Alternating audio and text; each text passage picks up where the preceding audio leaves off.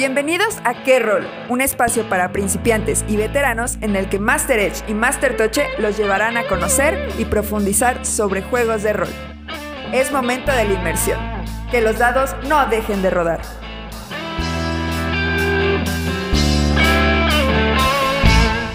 Qué bueno que llegaste, te estábamos esperando. Ocupa tu lugar, que esta sesión va a empezar. Yo soy Master Toche Yo soy Master Edge. y nosotros seremos sus guías en este mundo de rol y las voces del más pa' acá. Nosotros somos ¿Qué Rol? Un podcast en tu idioma. Pues dándole continuación a lo que dejamos la semana pasada, todavía tenemos con nosotros a nuestros queridísimos productores y amigos. Hola, ¿qué tal? Yo soy José Eduardo Acosta. ¿Qué onda? ¿Cómo están todos los roleros? Yo soy Silvetsky. Y el día de hoy los he reunido aquí para terminar nuestro tema. ¡Ea! Eso, marmota. Nos habíamos quedado, nos habíamos quedado con la, este tema de la evolución como jugador de rol. Sí. Bueno, no es cierto. Nos faltó escucharte a ti hablar del acceso al material de rol. Ok, va.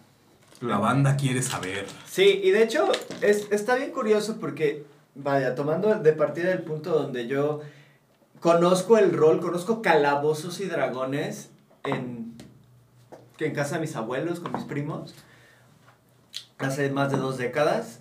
Digo, a ver, ¿qué está pasando aquí? Dice, es que se necesitan unos dados especiales, ¿no? Y yo, ah, ¿y cuáles son esos? ¿O qué onda? No, ni idea de que este tipo de, de, de instrumentos existían, ¿no? Y de pronto los veo por primera vez que compraron como uno, que quién sabe dónde lo consiguieron, ¿no? Y quién sabe dónde quedó. Ajá, y que quién sabe dónde quedó. Y yo los vi y lo primero que pensé, traen los números escritos. ¡Ay, sí es cierto! Traen números en vez de puntos. ¡Wow! Imagínate la cara con 20 puntos. Ajá, o sea, serían unos micropuntitos, Sí, ¿no? sí, sí. Pero vaya, o sea, yo, eso fue lo primero que pensé. ultradadote. O unos ultradadotes. O unos ultradadotes. Lo primero que pensé fue, ¿qué onda ¿Qué con rol? que trae números? ¿Qué rol? ¿Qué rol con eso? ¿Qué rol con que trae números? Bueno, eso fue lo primero que pensé. Pero de manuales, la hoja ni siquiera, les digo que la hoja la hicimos a mano. Y ni siquiera la hoja Y buena. ni siquiera la la hoja, ¿no? O sea, nunca supe que, o sea, ahorita que hablamos y conocemos de que hay ediciones, de que hay no sé qué, o sea, no sé ni siquiera qué edición era, Menos uno. ¿no? Seguramente tercera. Pues era por allá de 1990 y los 2000, entrando a los 2000, 96, 97, para acá. 96, 97 le voy más. Entonces era segunda. Pues mira, segunda edición y yo ni enterado de que, de que era con De que libros. había la primera, ¿no? No, no, y de que era con libros, ¿no? De que había como que necesitábamos libros. Reglas. Ajá. O sea, el manual a final de cuentas, ¿no? Y de ahí, eh, el acceso al, al rol, al material de rol, me parece que yo, cuando menos, mi acceso fue a través de que me despierto y digo, quiero jugar rol, ¿no? Y, y de pronto, de buenas a primeras, llego a un lugar donde se jugaba juegos de mesa, ¿no? Que ahorita, pues, cerró, pero hay promesas de que abrirá, yo estoy esperando. Estamos. Estamos esperando, porque si nos hace falta Let's Play, ¿eh? Sí. Bueno, total. Saludos a David, por cierto. Saludos. Saludote. Un saludo, David. Y, y entonces, eh, llego y como ya tenía yo la espina, le dije justo a David, Ujú. digo, oye, de casualidad, ¿tú has jugado Calabozos y Dragones? Y me dice, oh, claro, sí, por supuesto. Y yo, ah, ¿y cómo se juega o qué? no, pues necesitas un manual. Y yo, ah, ¿tienes el manual? Sí, ya lo veo y bueno, pues ya varias décadas después, ¿no?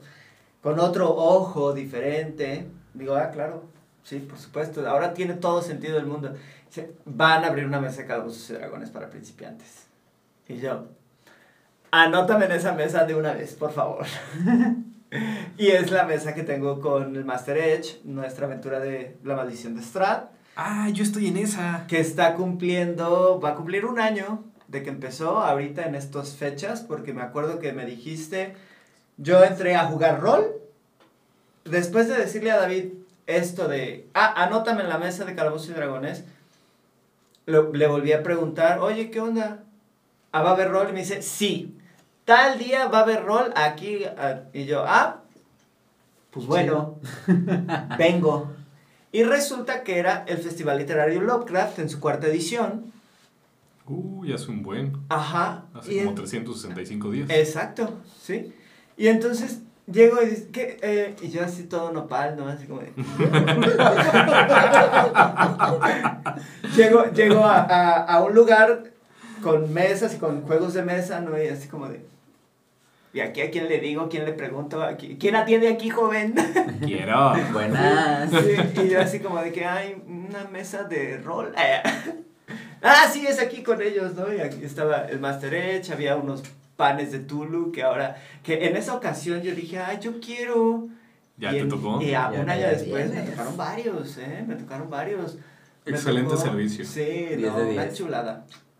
Y entonces, pues, no, pues que sí, es aquí. Y que, ay, que vamos a jugar la llamada de Tulu. Mi primer juego de rol fue la llamada de Tulu. Con razón. Y me encanta la llamada de Tulu.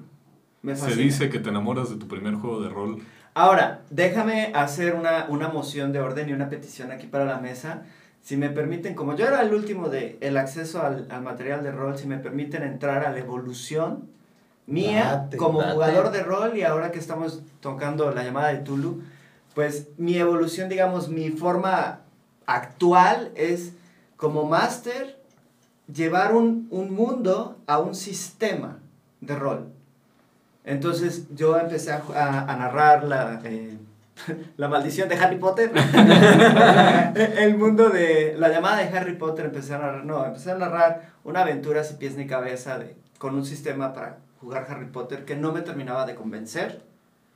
En sus mecánicas, en los atributos, en un montón de cosas. Di las cosas como son. No te gustaba tirar dados de 6. Aparte de que no me gustaba tirar dados de 6, ¿no? O sea, Ah, es como de, discriminación eh, de de fuchi, seis. o sea, Acepto los- tu moción de pedir ir primero, pero de todas maneras voy a tirar mi dado. Ok, pues de hecho deberían tirar dados ustedes, ¿no? 11. 19. Va hecho. Chale, voy al final. Y entonces, decía yo, esta parte, y, y sí, o sea, me enamoró el, el, el, pues el sistema de Tulu. Fue mi primer sistema y ahorita, como he vuelto a jugar Tulu, juego muy diferente.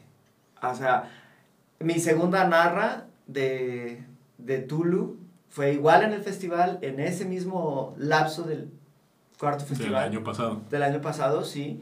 Y entonces dije, ah, yo sí quiero seguir jugando. ¿Y qué van a jugar? No, pues que tú cámara, sí. Ahí fue cuando me compré mi prim- mis primeros dados, que son los dados que ahorita usa mi personaje Sildur para la mesa de Strad. Ah, los verdecitos con Los morado. verdes, sí, sí. Pero es un druida, ¿no? Excelente. Y jugué en esa ocasión con estos dados. Y me acuerdo que la primera vez, así como de, ay, sí, llevo un montón de cosas, ¿no? Vamos a la montaña. Y llevamos así que las armas y no sé qué. Ahorita fue como de que, ah, ¿qué llevas en el bolsillo? Y unos cerillos, un pañuelo y ya, con eso está bien. Pañuelo sucio. Un pañuelo, sí. Y me acuerdo que Edge, que en esa ocasión jugó, dice, no, pues, dice, ¿qué llevas? No, pues yo voy así, una botella, ¿no? Para ir chupando. ah, pues órale. Y ya ahorita, bueno, eso fue mis primeras narras, es como de que, ¿qué, qué, qué hago? ¿Dónde estoy? No estoy entendiendo, pero sí estoy entendiendo. Y ahorita ya he visto tanto ese sistema, lo he jugado, me gusta, estoy intentando meterlo, colarlo, porque en efecto me gusta narrar. Y esta onda de contar historias y de que o poner un mundo y que tus personajes hagan algo, está bien chido. Sí. O sea, Sí. hacer ese mundo, ponerles un reto, ponerles una, una historia. Como dirían mis players de Dark Souls, ser Dios. Sí, claro, ser Dios, ¿no? Y, y, y pues bueno, o sea, esas han sido como las etapas, ¿no? También creo que es bien diferente cómo se juega Calabozos y Dragones Claro. a cómo se juega la llamada de Tulu. Pero por supuesto, ¿no? O sea, desde es súper diferente. aquí llamando un poquito a Edge, desde la probabilidad Sí, cambia bastante. claro, Sí. claro, claro. Y entonces en ese sentido, pues vaya, les comparto que estamos haciendo esa adaptación porque pues aquí el club me está ayudando, aquí Master Edge, con, pues con el club. Estamos haciendo la adaptación para ver cómo podemos en efecto meter el mundo mágico a un sistema de rol que funcione para jugarlo y que te dé una amplia gama de posibilidades porque entre más posibilidades tengas, más le puedas meter las mecánicas, también eso hace interesante el rol. El mundo mágico en BRP. El mundo mágico, pues yo ahorita le puse a, aquí a Costa cuando nos pidió los datos de las mesas, BRP modificado. Porque no es un BRP puro. Fíjate que no lo vi en el, calendario. Ahorita lo vemos, no pasa nada. Desde el hecho de que los, los personajes pueden trabajar la magia y en efecto mejorar. La magia es del que la trabaja. Ajá, la magia es de quien la trabaja. Entonces, pues, vaya, vamos a ver qué tal, qué tal funciona, ¿no? Y, y, creo que es bien importante destacar la parte de... El máster también se tiene que rifar dependiendo del sistema, ¿no? No es lo mismo narrar como para un sistema de calabozos y dragones que narrar para un BRP, narrar que para un PBTA, narrar que para un indie, narrar que para, eh, no sé, Dread, 10 velas, Pienso que también ahí esta parte de la narración cambia un poquito. Un, un, mucho. Bastante. porque, no quería ser tan evidente, ¿no?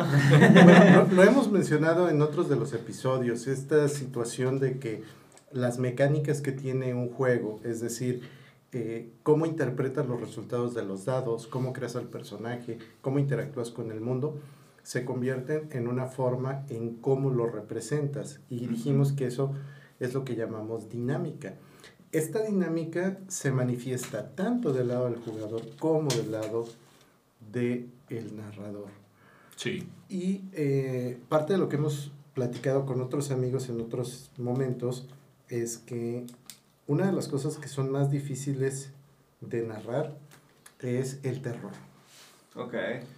Porque necesitas buscar la forma de ir moviendo las emociones de los demás de una manera mucho más evidente que en otros juegos, que te la puedes llevar como que más tranquilo. Entonces, ahí es a donde necesitas ver el compromiso que tiene esta persona que dirige la mesa para poder hacer esa separación y que cuando te narra algo de terror, sientas como que, ah, caray, sí me dio miedito. Y que cuando te narre algo que sea mucho más ligero, pues te diviertas, te lo lleves tranquilo y lo disfrutes de una manera distinta. Oye, pero después de ese volantazo, a donde quería yo llegar, y me acuerdo una vez que hasta lo comenté contigo, bueno, te lo hice notar de, de pasadita en la, en la narra y te lo hice ver, en algún momento lo platicamos. Eh, ¿Cómo empiezo, empecé a, a narrar qué, lo, qué hacían mis personajes? Que, por ejemplo, al principio era como de, ah, no, pues me asomo o veo o de plano era como, no estás haciendo nada de manera activa, solo estás como parado, ¿no? Ah, ok, o sea, entonces tengo que narrar muy a detalle lo que estoy haciendo. Claro. ¿No? Y, y hace rato noté también que empezaba, y bueno, eso lo, lo, lo vi de ti, Ah, caray. tú empiezas. Tú empiezas reaccionando primero de manera emocional tu personaje y después describes lo que haces. Y entonces yo dije, ah, si Don Edge lo hace así. yo también lo quiero hacer así. Yo también lo quiero hacer así. Ese vato lleva jugando veintitantos años. Copión. ¿No? O sea, bueno, no sé si es copión o Tú. plagio. No, y entonces, por ejemplo. El más plagio. Al principio en mis mesas de calabozos y dragones, bueno, en la aventura al principio era como de, voy y le pego. Y ahorita es como de que, ¿qué está sucediendo? Y me acuerdo mucho el, el combate contra los druidoides. Sí. Que yo estaba descubriendo mucha... No, antes de que tú llegaras. Sí. Ah, chale. Sí, sí. Y estuvo una chulada ese combate. O sea, no sé... Antojen. No sé qué nivel era el druida pero yo siento que yo, yo solito sí podía. No, el, más humilde. No, sí, no, sentía, porque es que ese personaje me gusta mucho. ¿El que se duerme? El que se duerme, sí, sí, sí, O sea, en vida real ese personaje lleva dormido dos meses, ¿no? O sea, aquí, fuera de la mesa. Sí, fuera de la mesa. Fuera de la mesa. Y en el juego, cuatro horas nada más. Bueno, sigue dormido, ¿no? Porque estamos en el futuro. Ya lo veremos lo siguiente. Bueno, entonces me, me convierto eh, ahora empiezo a ser todavía más narrativo de lo que estoy haciendo incluso en los combates. No nada más es voy le pego, sino empiezo a colaborar con el máster cuando de, ah, te va a pegar, ching, no te pegó. Y digo, ah, entonces me quito O sea, me, me doy la vuelta o le- con el bastón desvío su golpe y me estoy moviendo así como en plan... Ustedes no lo están viendo, pero Silvetsky está retorciéndose alrededor de, de Sí. su silla tipo Matrix, Sí, o sea... Sal. señalando cada movimiento que está, que está narrando. Sí, sí, o sea, eh, estoy moviendo los brazos, estoy pasando del lado de la persona, veo su espada aquí enfrente a mí, ¿no? Y así es como estoy jugando ahorita.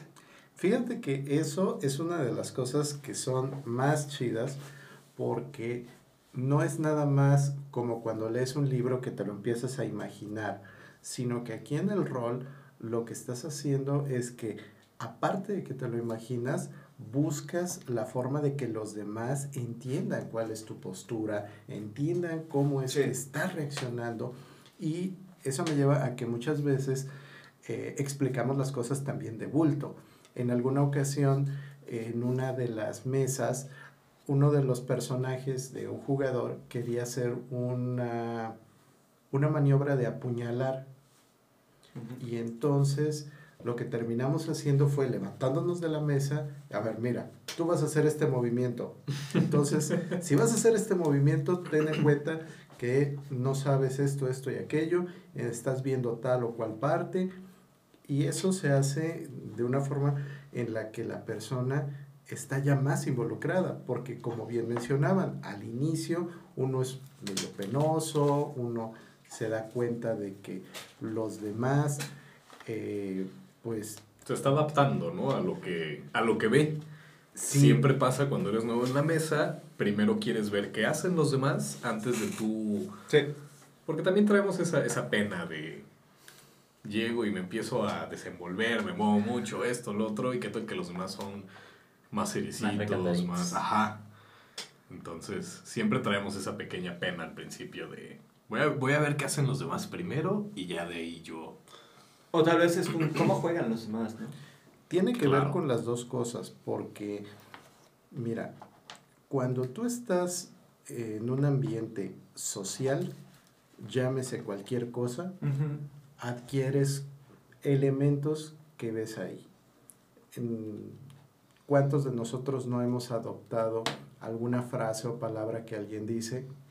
Y bueno, esto también implica que eh, dependiendo cómo es la dinámica de las personas en tu mesa, tú puedes sentirte con más confianza de hacer o de decir a partir de lo que ves en ellos. Y eso es otra de las cosas que reafirma que los juegos de rol son una herramienta de convivencia. Regresando al punto que es eh, cómo va uno evolucionando, eh, en mi caso recuerdo mucho que estábamos en una narración, eh, mi personaje tenía que hacer algo relacionado con ocultarse Ajá. y tenía también que pasar desapercibido porque estábamos en un ambiente nevado, teníamos que llegar a un lugar, pero para poder llegar a ese lugar había unas criaturas que eran bastante peligrosas. Así que yo no sé cómo, pero sí sentí esa iluminación de, bueno, si son criaturas, es decir, si no son personas, significa que van a percibir mejor con otros sentidos que la vista. Entonces tengo que ocultar mi olor.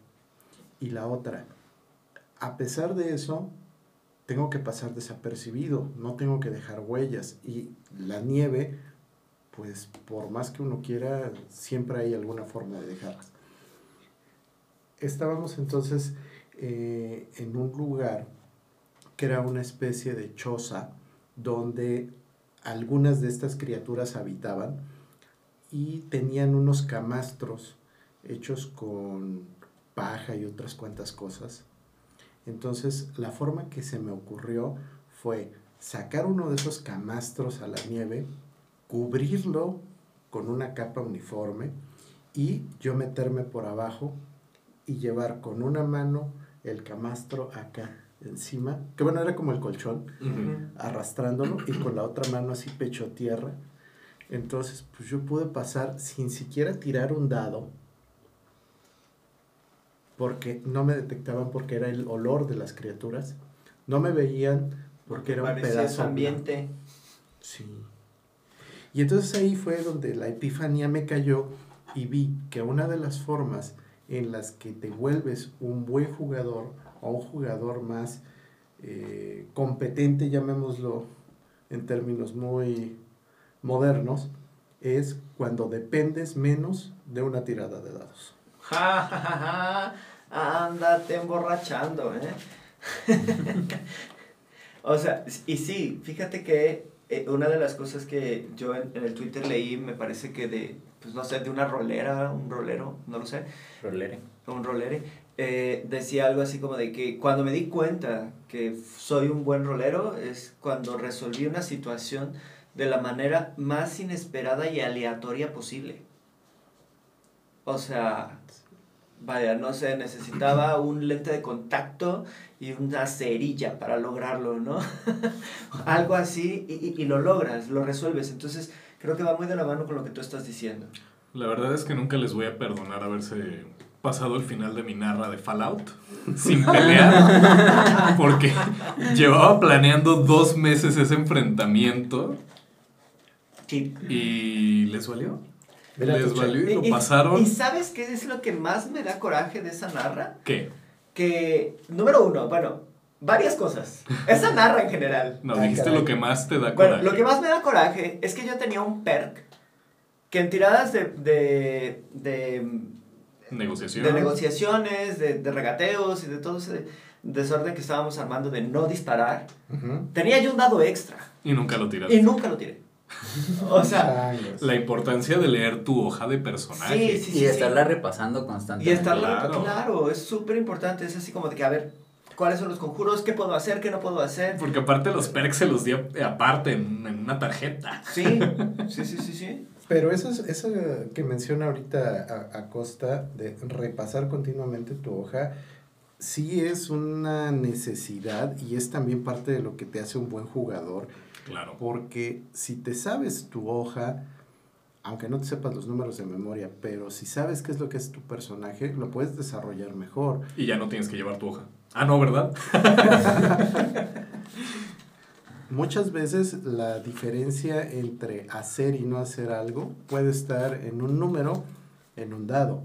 Pero como dijera ahorita Silvetsky, está más feo cuando lo tienes frente a ti todo el tiempo y no lo ves. Exacto. Una de mis amigas que jugaba con nosotros eh, cuando yo era jugador, tenía la costumbre de llevar su hoja de personaje llena de post-its. Ah, caray. Y entonces en cada uno le ponían notas diferentes. Y estábamos en un combate y entonces agarraba los post-it rosados. Estábamos en una situación eh, más social, agarraba los azules. Porque ella ya le había puesto ahí, cuando Mm. tengo que pelear, le voy a sumar esto más esto más esto y el bono es de tantos. Entonces agarraba, tiraba su dado, más cinco. 18. Sí. Y estábamos en otra situación, revisaba, ah, este es más tres nada más. Tantos. Ok. Y el caso que les platiqué de mi amigo Germán, él agarró los hechizos de mago, aparte de que los leyó y se los aprendió, los clasificó. Estos son de combate, estos son de defensa, estos son de área, estos son eh, personales, con esto tira salvación el enemigo, con esto no lo tira. Con esto es una tirada de ataque, ¿no? Sí. Yo sí, con claro. mi Grum tengo bien dividido eso. Tengo una hoja aparte hasta atrás con mis hechizos en letra grande. Cómo funciona, qué es lo que hace y distancias y eso, datos que a veces se nos olvidan o nos fallan o algo, ahí están anotados. Sí, fíjate que para eso creo que es necesario tener el manual. O sea, también creo que un jugador, Traigo mi compu. un ju- bueno, o sea, como, la, como Sí, sí, quieras pero tener el tienes el manual, manual, como ese quieras sí, tener el sí, manual, claro. o sea, un jugador que ya también sea un jugador que se sabe jugar se, se mueve en el rol, es como que, a ver, necesito mi, mi manual de jugador, ¿qué es lo que cualquier cosa consultar al manual? ¿No? O sea, creo que eso también tiene que ver. Sí, por, Por, supuesto. supuesto. Y de ahí la otra cosa en la que te das cuenta de cómo vas evolucionando es lo que mencionó Silvetsky. O sea, ya pasé de jugador A jugador consciente, llamémoslo Ah. consciente, no bueno, no malo, jugador consciente. Oye, Master Edge, ahora que estás diciendo jugador consciente, quiero aprovechar para invitar a toda la audiencia, a todos los roleros, a que escuchen Dados Nómadas, porque ahí vamos a ser jugadores conscientes dándote la opinión de un sistema y de un juego en específico. Busca Dados Nómadas todos los meses por los canales de Roll. Y la segunda parte de la evolución es cuando pasas a ser narrador. Ahora sí, ya ves el mundo desde una perspectiva diferente, Sí. ya te enfocas en mecánicas, te enfocas en dinámicas, te enfocas en estética. Y a veces, cuando somos narradores, la parte de la estética no le damos suficiente énfasis. La parte de la estética siento yo que la redondeamos cuando dejamos de utilizar un sistema como tal y le empezamos a hacer el tuneo Ajá. de yo le quito acá, yo le Le pongo subes, acá. le bajas, vas afinando. Porque esto va a producir un efecto y ese Ujú. efecto en los jugadores y en la forma en la que van a reaccionar es la parte que llamamos la estética. Sí. No la estética de lo bonito o lo feo, sino la estética de la emoción. Cómo se va a mover la emoción, la experiencia que le vamos a dar a los jugadores para que entonces ellos disfruten de una manera en particular. Muy bonita reflexión. No, sí, en efecto, No, creo que es esto, esto que dice y va muy de la mano con lo que estábamos diciendo, que es el narrador se tiene que ir adaptando al sistema. Y el sistema también tiene una retroalimentación del narrador. Y entonces ahí vas afinando estos detallitos, vas metiéndole cosas. Y por ejemplo, una de las cosas que am, me gusta pensar es la- en la estética de los juegos. Y ahora la pregunta es, ya que estoy modificando el sistema, por ejemplo. ¿qué estética le quiero poner a este juego que estamos medio creando, que es la adaptación de Harry- del mundo mágico de Harry Potter, ¿no? Y esa sería una pregunta que se puede contestar, no sé, preguntándole a la gente.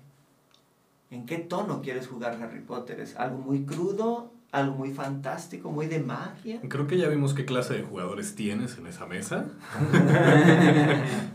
o sea, tienes a un montón de magos psicópatas, sociópatas. Con una cabra Sí. de la tortura. Con la, o sea, a ver, te recuerdo que tengo una mascota en esa narra y se llama la cabra de la tortura. Ok, recordado.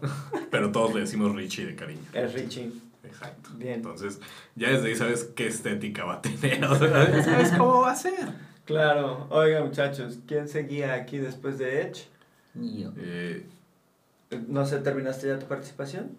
Sí, ya nada más, bueno, el, el último punto que, que me gustaría comentar es otro de los aspectos en los que te das cuenta de cómo evolucionas cuando estás jugando rol.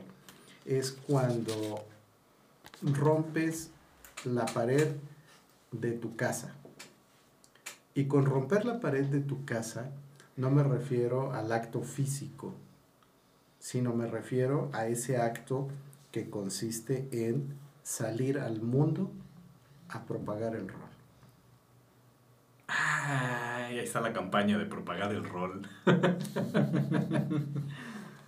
Sí, cuando tú haces un evento donde esperas públicamente que la gente llegue, disfrute, tenga ese contacto con este ambiente, con esto que a ti tanto te gusta y te apasiona. Y sobre todo porque eso también, bueno, cada una de las diferentes facetas, llamémoslas, va requiriendo diferentes habilidades. Y es muy cierto que no todas las personas tenemos esas habilidades. No. Así como no todas las personas son buenas para explicarte un juego, no todas las personas son hábiles como para incorporar a un grupo de desconocidos a un sistema o a un juego. Eso sí se me da bien. Y, y entonces, bueno, esa, esa, esa parte, ¿no? Porque eh, yo considero que la, el- la difusión del rol, y ya ahorita que lo veo en temas como muy, o sea, académicos, digo, claro, por supuesto, el rol funciona para un montón de cosas Desde el punto de vista de, por ejemplo, en una empresa necesitas capacitar a alguien con algo en específico, tírale una narra. O sea, ahí está, dime si o no se puede. Por supuesto. Y no solo eso, o sea, también se puede implementar como parte de las clases. Claro. Sí, eso lo hemos visto. ¿Sabes qué es lo único que lo detiene? El estigma que tiene de ser un juego de rol. No, es que ahí es, que ahí es el tema.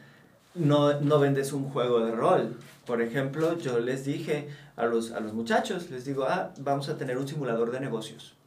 Ah, es que Silvetsky también es maestro. en la ¿no? Y entonces les digo, vamos a tener un simulador de negocios. ¿Qué es eso, profe? Bien doxeado. Pues, ¿Qué es eso, profe? Y digo, ah, pues es, Silvetsky, Silvetsky. es, es un, este, es un... Eso es Silvetsky. Ah, chihuahua. ¿Puedo continuar, muchachos? Sí, profesor. Eh, Entonces, te digo, eh, imagínate nada más que eh, tú eres el CEO de la empresa más importante a nivel nacional de importaciones de China y tres fábricas te están pidiendo unos insumos muy específicos porque utilizan el sistema de em, just in time, ¿no? Entonces, esos insumos tienen que llegar sí o sí para que esa fábrica pueda continuar fabricando, ¿no? Y digo, ¿pero qué creen? El Evergreen se atoró en el, en el canal de Suez. Está parado. ¿Qué hacen? Y se quedaron así como de... Le "Ah, pego". ah, ajá, sí, ¿no? Y entonces, ¿qué hacen? Ustedes son CEOs. ¿Qué van a hacer? Y entonces es ahí donde dicen, ah, a ver, Ah. necesito que, necesito traer cosas de China a México, exactamente a Guadalajara, Monterrey y a Querétaro, por decir algo, ¿no? ¿Qué voy a hacer? ¿A quién le voy a hablar? ¿Tengo gente? ¿No tengo gente? ¿Dónde estoy? Todo ese análisis que tienes que hacer es lo mismo cuando un máster te dice, oye, eh, aquí está una joya, llévala a- al castillo. Pues yo como CEO le dejo el trabajo a alguien más y me voy a echar la flojera a mi yate. Bueno, pero ahí es donde estamos vendiendo el rol, pero no como rol, Mm. ¿no? Y bueno, continúen ya. ¿Dónde estábamos? Estamos en que Acosta ha hablado como Dos segundos desde de que este empezamos. episodio. Solo Sí. ha saludado. Sí, no, pero aguántense, que ahorita ya, ya me voy como de turno. media. Venga.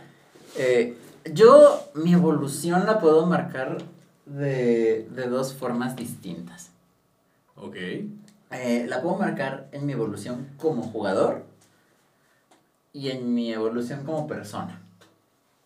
Es decir, como jugador yo me he dado cuenta que yo entré y ajá, le agarré la onda medianamente rápido, pero todavía cometía muchos de estos errores de novato del decir, ah, sí, entro y me encuentro un walkie-talkie, ¿no? En lugar de decir entro y pues tiro ¿Qué percepción, a ver qué veo, ¿no? ¿Qué hay? Este, y pues estos detallitos como muy técnicos del, del jugar, ¿no? Este, y ya ahorita ya toda esta etiqueta del rol ya la manejo de una forma mucho más eficiente, de igual forma, pues porque he tenido excelentes maestros, ¿no? Este, y porque ahorita justo estaba haciéndome yo una lista, estaba haciendo cuentas. He tenido alrededor de nueve másters diferentes, Wow. prácticamente uno al mes, ¿no? Wow. Interesante. Y Sí, sí, sí. y ha sido una experiencia muy, este, pues, muy interesante el que cada máster te da, este, pues, herramientas distintas, ¿no? No todos juegan igual, ¿no? No Claro. todos narran igual. Sí. Ustedes tres tienen formas de narrar totalmente distintas. Y entonces, pues, uno como jugador tiene que encontrar esa, ese switch en el cerebro para ver cómo juega cada quien en una narra, ¿no? Claro. Eh, porque aparte, pues no todas las narras son de terror, ni todas son de comedia, ni todas son de drama, ¿no? O sea, que, eh, uno tiene que ir encontrando el género en el que va funcionando mejor, todo. Y siento que por ahí va un poquito más mi, mi evolución, ¿no? Estoy aprendiendo a, a, un, a tener un pensamiento ya un poquito más práctico, ¿no? De a ver, entro y qué voy a hacer. Y que ya son cosas que yo también aplico en mi vida diaria, ¿no? O sea, Claro, ya eso claro. me ayuda a mí a pensar mucho más rápido. Yo soy una persona que piensa lentísimo, entonces eso me ayuda a ejercitar mi cerebro, a ejercitar todas estas formas del, del pensamiento pues más práctico, ¿no? Del qué voy a hacer, qué hago, qué digo, cómo actúo. Y también el identificar mis emociones, ¿no? El Sí, claro. que estoy sintiendo, porque tengo que identificar qué siente mi personaje. Sí. Y eso, quieran que no, yo siento que es un reflejo también de mí como jugador que estoy sintiendo con todos estos giros inesperados que tiene mi narra, ¿no? Sí. Sí, sí. Este, y pues ahí siento que esa es como que mi evolución como jugador, porque pues también tengo nueve meses, ¿no? No, no es tanto, pero ya como persona es algo bien curioso porque, para empezar, yo entré a, a una, a un grupo de personas que ya tenían una relación entre sí, tal vez de poco tiempo, pero que pues ya se llevaban muy chido. Sí. Este, y que me aceptaron con brazos abiertos y que ahora se han convertido en mi grupo de, de amigos, ¿no? Ya eh, a ustedes los considero mis mejores amigos porque aparte de que los veo, creo que más que a mi familia, Pasa, este, pues ya nuestras conversaciones pasaron de ser solamente de juegos de rol, de rol a, a ya conversaciones un poquito más amplias, ¿no? De otros temas. Ya platicamos de nuestros problemas familiares, de, de trabajo, etcétera, ¿no? Que eso pues eh, también nos ayuda a crear nuestras propias redes de apoyo. Eh, yo me he dado cuenta que a partir de que los conocí a ustedes, también muchos proyectos míos comenzaron a tomar forma por el pensamiento que me otorga el rol, ¿no? El empezar a, a pensar con mis tiradas en mi mente. Incluso ahora, mírenme, estoy aquí produciendo un podcast de un tema del que yo hace un año no tenía la menor idea de nada, ¿no? Y ahora ya vamos en el episodio 18, en donde ya puedo, nunca se me va a olvidar, una vez en Zombie, que eh, Master Toche nos puso a identificar dados, nos puso un minijuego donde tirábamos dados y teníamos que identificar qué salía en cada uno, no sé qué. Yo todavía no sabía leer, o sea, no sabía identificar cuál era un de 10, ¿no? O sea, yo sé cuál es cuál. Sí. Y eso es algo que yo ahorita yo puedo decir, ay, sí lo podría hacer, ¿no? Que Me esos disculpo públicamente. Son, son de estas este, situaciones que te hacen decir, ay, oye, estoy, estoy aprendiendo, estoy creciendo.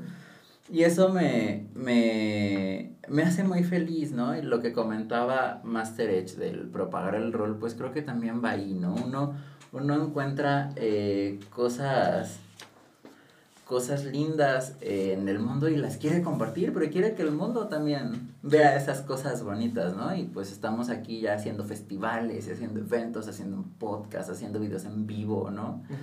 Sí, y fíjate que me llama mucho la atención lo que estás diciendo, eh, porque también mejoras como persona también. Sí, O sea, lo que totalmente. decía Edge, de pronto es como de que ah, soy más sociable, o sea, tengo, puedo resolver cosas, o sea, no me quedo a ojos cerrados, en plan, ¿y ahora?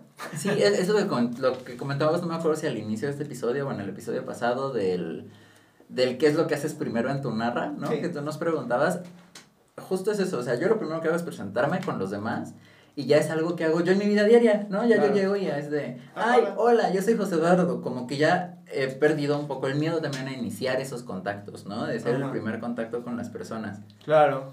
Entonces, pues sí. Sí, la neta, muchachos, yo los quiero mucho. ya me siento así Bien en ese momento. momento. En ese momento de la peda donde, ay, aquí estoy siempre Es ese momento ¿No? del podcast donde procedemos a olisquear. Bueno, Y retomando ya para terminar mi colaboración de mi evolución como jugador de rol, Pues siento que he cambiado mucho de cuando empecé a jugar, como todos mis personajes eran el mismo personaje con distintos tintes. Sí. Ahora que tengo la versatilidad de jugar con una rana que no habla, que solamente croa. Sí. este, no sé, siento que sí he avanzado mucho en mi forma de desenvolverme como jugador y como personaje. Y, y- fíjate que es bien curioso cuando tu personaje no habla, tú que no estás hablando tanto, ¿no? Porque sí, sí obvio, obvio habla común, ¿no? Pero prefiere hablar grog, ¿no? Entonces Eh, croa. Entonces croa, pero también la evolución del- del, del jugador tiene que ver con esta parte de qué tanto describes lo que hace tu personaje sin hablar. También. De- deja todo eso. Dibujo La, mucho. la habilidad de tener uno como, como jugador, el, el crear el backstory de tu personaje, el tener como que ya esa dedicación con el juego de decir, ok, si mi personaje es este y actúa de esa forma, ¿Por qué? Por esto, ¿no? O sea, en, en este caso tu... Gronk. Gronk eh, tiene ya como que esta decisión de sí, solamente habla este, así. Y sé que es una decisión que tienes muy asentada por situaciones, ¿no? O sea, ya tienes la backstory de tu personaje. Claro. Y sobre eso la vas trabajando y eso también te ayuda mucho al manejo del personaje, ya lo entiendes mejor. Por supuesto. Y la verdad es que, por lo que me han dejado ver los demás jugadores de esa mesa, les gusta mucho ese Gronk. Y tan es así que ya hasta me hice mi títere de rana que voy a llevar para la mesa y ese va a ser. Ark. Envidia de la buena, porque eso de, de ponerse el títere en la mano me parece una excelente idea. Sí. De pronto, y más, y funciona para estos personajes que no son en efecto humanos, Ajá. ¿no? O sea, como en Dungeons and Dragons, que sí puede ser un humano, pero pues no está tan. eh, ¿No? Sí. Que poner tu Ya soy humano en la vida real. Exacto. Quiero ser una rana de 70 centímetros que te hace... Y te envenena. sí, claro. Entonces, pues sí, así he evolucionado como jugador. Y Ujú. tenemos un último tema que va a ser bastante cortito, porque las respuestas son bastante sencillas. Ándale. Ándale. Me van a tirar iniciativa. Ay, tienen primero. iniciativa. Yo no estaba preparado para el combate, ¿eh? Ah, tiene iniciativa. Ay, mira, Uh. hijo de su mouse. Crítico. 20. 18. Mm, 19. mm, mm. Ah, ahora resulta, ¿no? Mm, mm. Si lo Sí, también Yo tengo 18.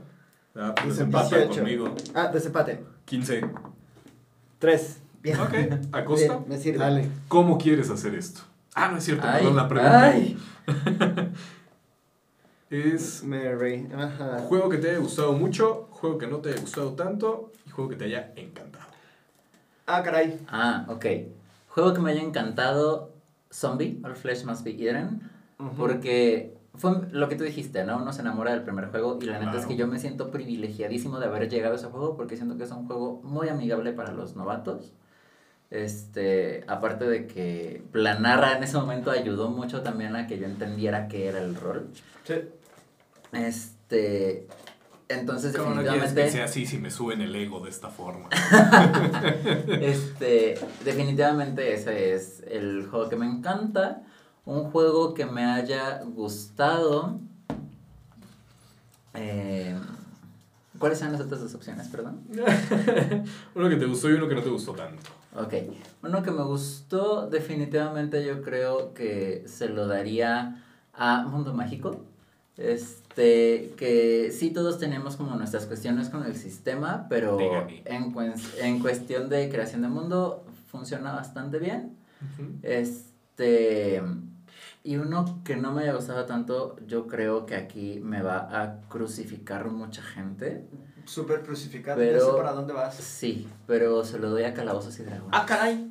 Esa no la vi venir. Pensé que era otro.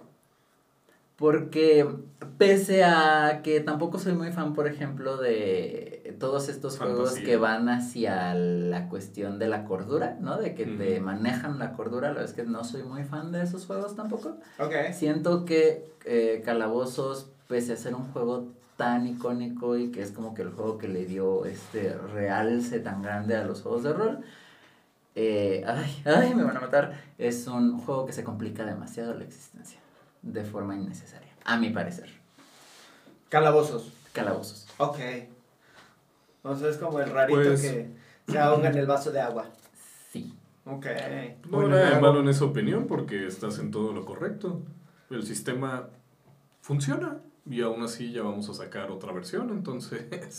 Ya vamos. O sea, o sea- Óyelo. Es, Es una forma de decir. bueno, espera, si, puedo, bueno, sí, de si hecho, puedo sí. dar este De hecho, sí. un, un, Sí, por un eso. pequeño este un bonus, ¿no? Sí. Eh, una Una mención honorífica, creo que Ah. también se la daría a 10 velas. Ah, 10 velas es una 10 chulada. velas es, es una chulada para un one shot y es también una chulada para probar algo distinto, ¿no? Sí. Sí, 10 de sí, sí, 10. sí. Silvetsky. Eh, no, pues eh, yo... Ah, ¿no vas tú? ¿No hay Master? De hecho, Ah, me- vale.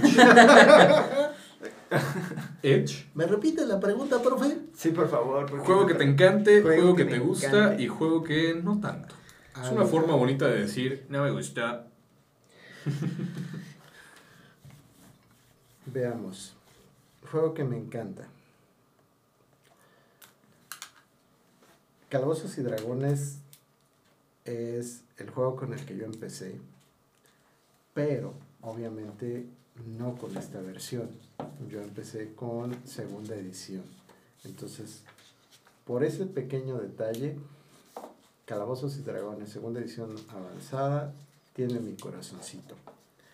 Y lo seguiré jugando mientras haya jugadores que quieran y puedan. Agarrarse a tracatalazos con dragones. Es Por canon, ¿eh? supuesto. Aguas. Sí. Y de ahí eh, tengo muchos, muchos que de una u otra forma eh, me, me llenan algún huequito de mis ansias narrativas. Eh, Cat se ha convertido en un juego que, que quiero mucho, precisamente porque pues mi afición hacia los gatos, por todo lo que esto implica, eh, es, es como, como mi segundo gran favorito. Ok. Ahora, eh, dentro de la línea de los que, pues no tanto, te pongo a Pathfinder y Starfinder. Tengo pendiente probar la segunda edición de Pathfinder, que se supone está más chida que la primera. Entonces, vamos a darle el beneficio de la duda. Cuando menos la caja de inicio, ya se las he platicado, está muy chido. Ok. Ahí tenemos el que no tanto. Y el otro punto, tengo juegos que no he jugado. Así que ahí es a donde va la decisión. Tengo em, el ojo negro de Dark Eye. Bueno, de hecho es el ojo oscuro que es el juego de rol alemán contra el que Calabozos y Dragones no pudo. Entonces yo dije, quiero saber por qué los alemanes no juegan Calabozos y Dragones. Bueno, ahorita sí todo el mundo juega, pero, pero de cualquier Antes. forma. Eso me interesa.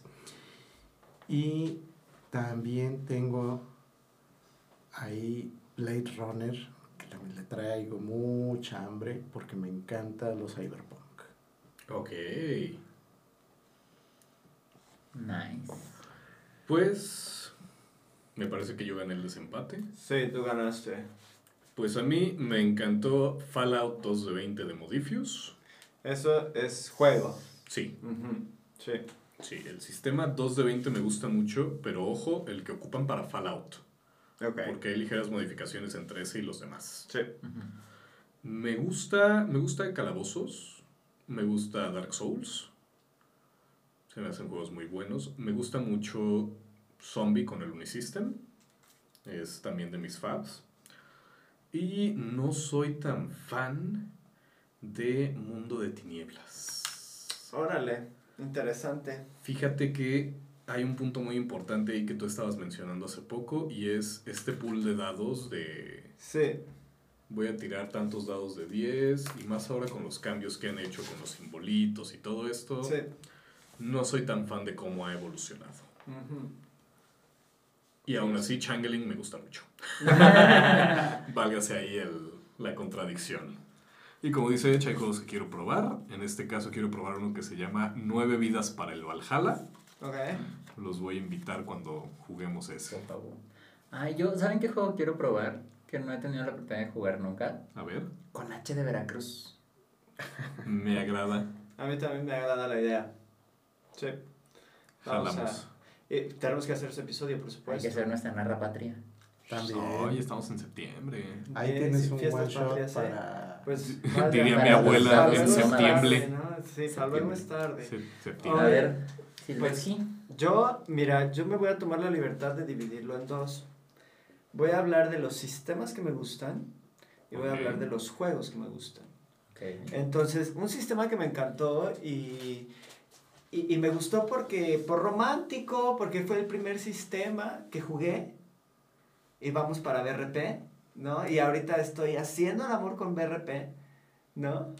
Porque lo estoy modificando, le estoy metiendo la mano, y bueno, Te BRP. recuerdo que somos un programa para toda la familia. Por eso estoy haciendo el amor con el sistema. Lo estoy estudiando con mucho cariño. Ok. Este, un sistema que me gusta es el Unisystem. Mm. Uf, ese sistema es como de, Se me sube más el ego.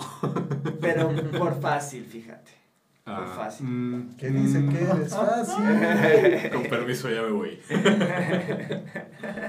Yo sé a dónde vas. Bueno, y un sistema que de plano, sí, como que ahí tengo mis reservas, y como es la, y como es la parte que, que, que digo, no hay tanta tirada, son los PBTA. Sí, también crucifíquenme si quieren. Ay, sí. Los PBTA como sistemas, no gracias, otro día con más calmita, joven. ¿Sabes qué? Voy a estar de acuerdo contigo en esta ocasión porque se me olvidó un juego. Así de importante fue. A mí me encanta Avatar. Ah, sí, Acaba claro. de salir Ah, Avatar Legends hace sí, no sí. mucho. Sí, sí, sí, sí. No me gusta. No, no solamente no me gusta, lo desprecio. De- Desprecio Avatar Legends. Su sistema me parece aburridísimo. Pudieron haber hecho algo muy bueno, algo épico, algo genial. sí. Y se durmieron. Pero bueno. El chiste es que eh, eso pasa con PBTA porque en, re- en lo, la narra de Harry Potter yo empecé narrándola con PBTA. Sí, me acuerdo. Y entonces, eh, no, o sea, no me termina de encantar, no me termina de... mm, No, o sea, aparte discrimino el dado 6, por supuesto. Tenemos dados bonitos con formas divertidas. Claro, o sea, con formas más divertidas, porque sí hay diferencia entre ser una raza en Calabozos y Dragones y ser otra. Sí lo hace más o menos divertido. Claro. Sí. O sea, entonces, bueno. Y en los juegos, me encantó Cat, me fascinó Cat. ¿Cat o Cats of Cthulhu? Eh, Cats of Cthulhu, o sea, yo no, no, no. No, pero es que Silvetsky sí ha jugado Cat. Yo, ¿Cuál te gusta más? yo solo quiero, lo que me encanta es ser un gato. No, no, no, no, A ver, ahí te va la pregunta. ¿Cuál te gustó más, la de hecho o la mía? Ay, ay, muchachos. programa Es un programa familiar, güey. La narra, güey. La, la narra, eh, bueno, mira, lo que me encantó creo que es la parte de ser un gato. Es muy interesante viniendo de ti. Sí, me gusta ser un gato. O sea, está, está, está divertido ser un gato. El juego que me gusta, Calabozos y Dragones. O sea, sí, la tarrasca y todo lo que tú quieras. Sí. Y concuerdo contigo, Tocha. Creo que nunca hemos peleado con una tarrasca. No, no, para Para más que quieran. lo más que quieran. En, en un semiplano está difícil. Pues, Bueno. Le gustó Cats. El, eh, me, me- no, me encantó. Me encantó jugar un gato. Miau. Miau. Y el juego que me gusta, D&D, Calabozos y Dragones. Juego que no me gusta, concuerdo contigo. PBTA. No. Mundo de Tinieblas. Mm. Mundo de Tinieblas es Chócalas de un juego lejos que- porque que estás del otro lado de la mesa. Siento que este, llegué tarde, ¿no? Llegué tarde a la, a la Llegué tarde fiesta. a, a- a la fiesta porque tienen 20.000 libros que hablan del lore de Mundo de Tinieblas, tienen Ya 20.000 llegué, juegos. ya se estaba acabando. Y con eso termino. Spoiler alert, se acabó con la edición de 20 aniversario. Ah, caray. y, y bueno, ya que estoy terminando mi participación y esto que sería lo último del programa, no me queda más que invitar a toda la audiencia a que escuche. Espérame, espérame, espérame, espérame. Yo te quiero preguntar, ¿en dónde pones a Dark Souls? ¿En dónde pongo a Dark Souls? Dark Ah. Souls está... Dark Souls es quinta edición, Sí, disfrazado de Dark Souls. Con modificaciones. Con modificaciones, claro, por supuesto. Ok, O sea, lo acepto. Sí, sí. tiene toda la razón, sí. es un D&D Sí, sí, sí. oscuro, raro. Sí, sí, diferente. como sistema, pero como Sí. juego. Ah, como juego bien. No, es que está Me- esperando que le digas me voy a máximo. Y quiero Mira. que hagas 20 mil memes. Mira, me voy a grupo. parar y te voy a decir, lo tomo, pero me ofende ofende muchísimo. Es- hay una razón que lo platicaremos después. Continúa con tu comercial, no me hables. Entonces, en, en, en Dados Nómadas lo que vamos a hacer es una mesa de jugadores experimentados, van a probar unos juegos, van a probar sistemas, con masters también muy experimentados y les voy a venir a contar cuáles fueron las experiencias, cómo fue la partida, cómo es el sistema, cómo es toda esta parte, desde ya un punto de vista jugándolo, eh, jugándolo y viendo cómo están los garrotazos en ese sentido. Dados Nómadas. Los tracatalazos, dados, dados nómadas, una vez al mes. en los canales de qué rol. Ahí nos vemos. Ándale. Dados nómadas. Bueno, ya que estamos haciendo comerciales a costa, ¿tú algún comercial que desees hacer al respecto? Comercial eh, obligado es que escuchen qué rol, ¿no? Eh, Por si, supuesto. Si, Que si han compartan llegado qué hasta rol. aquí, eh, Paradójicamente. escúchenlo, compártanlo en Spotify, en YouTube, en algunas plataformas tenemos una opción para que ustedes puedan eh, dar sus comentarios y sus preguntas de cada episodio. Entonces, nos, a nosotros, tanto a, a Master Eche, Master Toche como conductores, como a Silvestre y a mí, de productores, nos ayuda mucho a entender qué es lo que les gusta, qué no les gusta y qué es lo que quieren de qué rol, para que pues nosotros podamos seguir trayendo un contenido de calidad que a ustedes les funcione. También todas las redes sociales de qué rol están abiertas para todos ustedes. Ustedes pueden ir a comentar, a mandarnos mensajes. Hablando de comentar, por favor, comenten un dado si escucharon todo este comercialote. Comenten un dadito en. Vaya, pues en el, en el, en el. YouTube. En el YouTube. Y en el. Spotify. Ajá, sí, sí. Ándale, y Pues, eh, perdón que te interrumpa, yo los quiero invitar eh, ahorita en septiembre 22 y 23. Los que estén aquí en Jalapa, vamos a tener, sí, sí, sí, vamos a tener un, pues, son cumpleaños importantes. Sí. y sí. Son los cumpleaños de Bilbo Baggins y Frodo Baggins. Los aventureros. De los bolsones. ¿No? Entonces vamos a estar teniendo lo que son lecturas, vamos a tener mesas del anillo único. Por favor, participen, síganos en redes para ver las ubicaciones donde van a ser. Les recordamos que esta participación es una colaboración con la Sociedad Tolkiendili de México, quienes nos han invitado amablemente a participar. Entonces, eh, le agradecemos a toda la gente que está allá en la Ciudad de México en, eh, coordinando todos estos esfuerzos, porque si bien eh, este tipo de actividades se han hecho en otros años, pues ahorita lo más innovador que vamos a tener es que vamos a, como dijo Toche, tener mesas que son específicamente de la temática del Señor de los Anillos. Súper. Súper recomendadas, no lo digo porque yo sea el que narre. Y recuerden que ya tenemos un episodio en el que hablamos de estas cosas. Para El que no lleguen único. en frío a estas mesas, pueden ir a buscar nuestro episodio del anillo único. Sí. Justo Por así lo encuentran en el buscador, el anillo único. Qué rol. Y pues si ya nos están escuchando en Spotify, nada más regresense un par de capítulos para atrás al episodio 11. Vientos. Pues esto fue. Esto fue ¿Qué rol? Un podcast en tu idioma. Y Y que los dados no dejen de rodar. Adiós. No sé qué que pizza. ¿Qué rol es una producción de Avalon Club de Rol, con las voces de Master Edge y Master Toche. Voces adicionales Gabriela Mérida. Música por Adrián Moreno.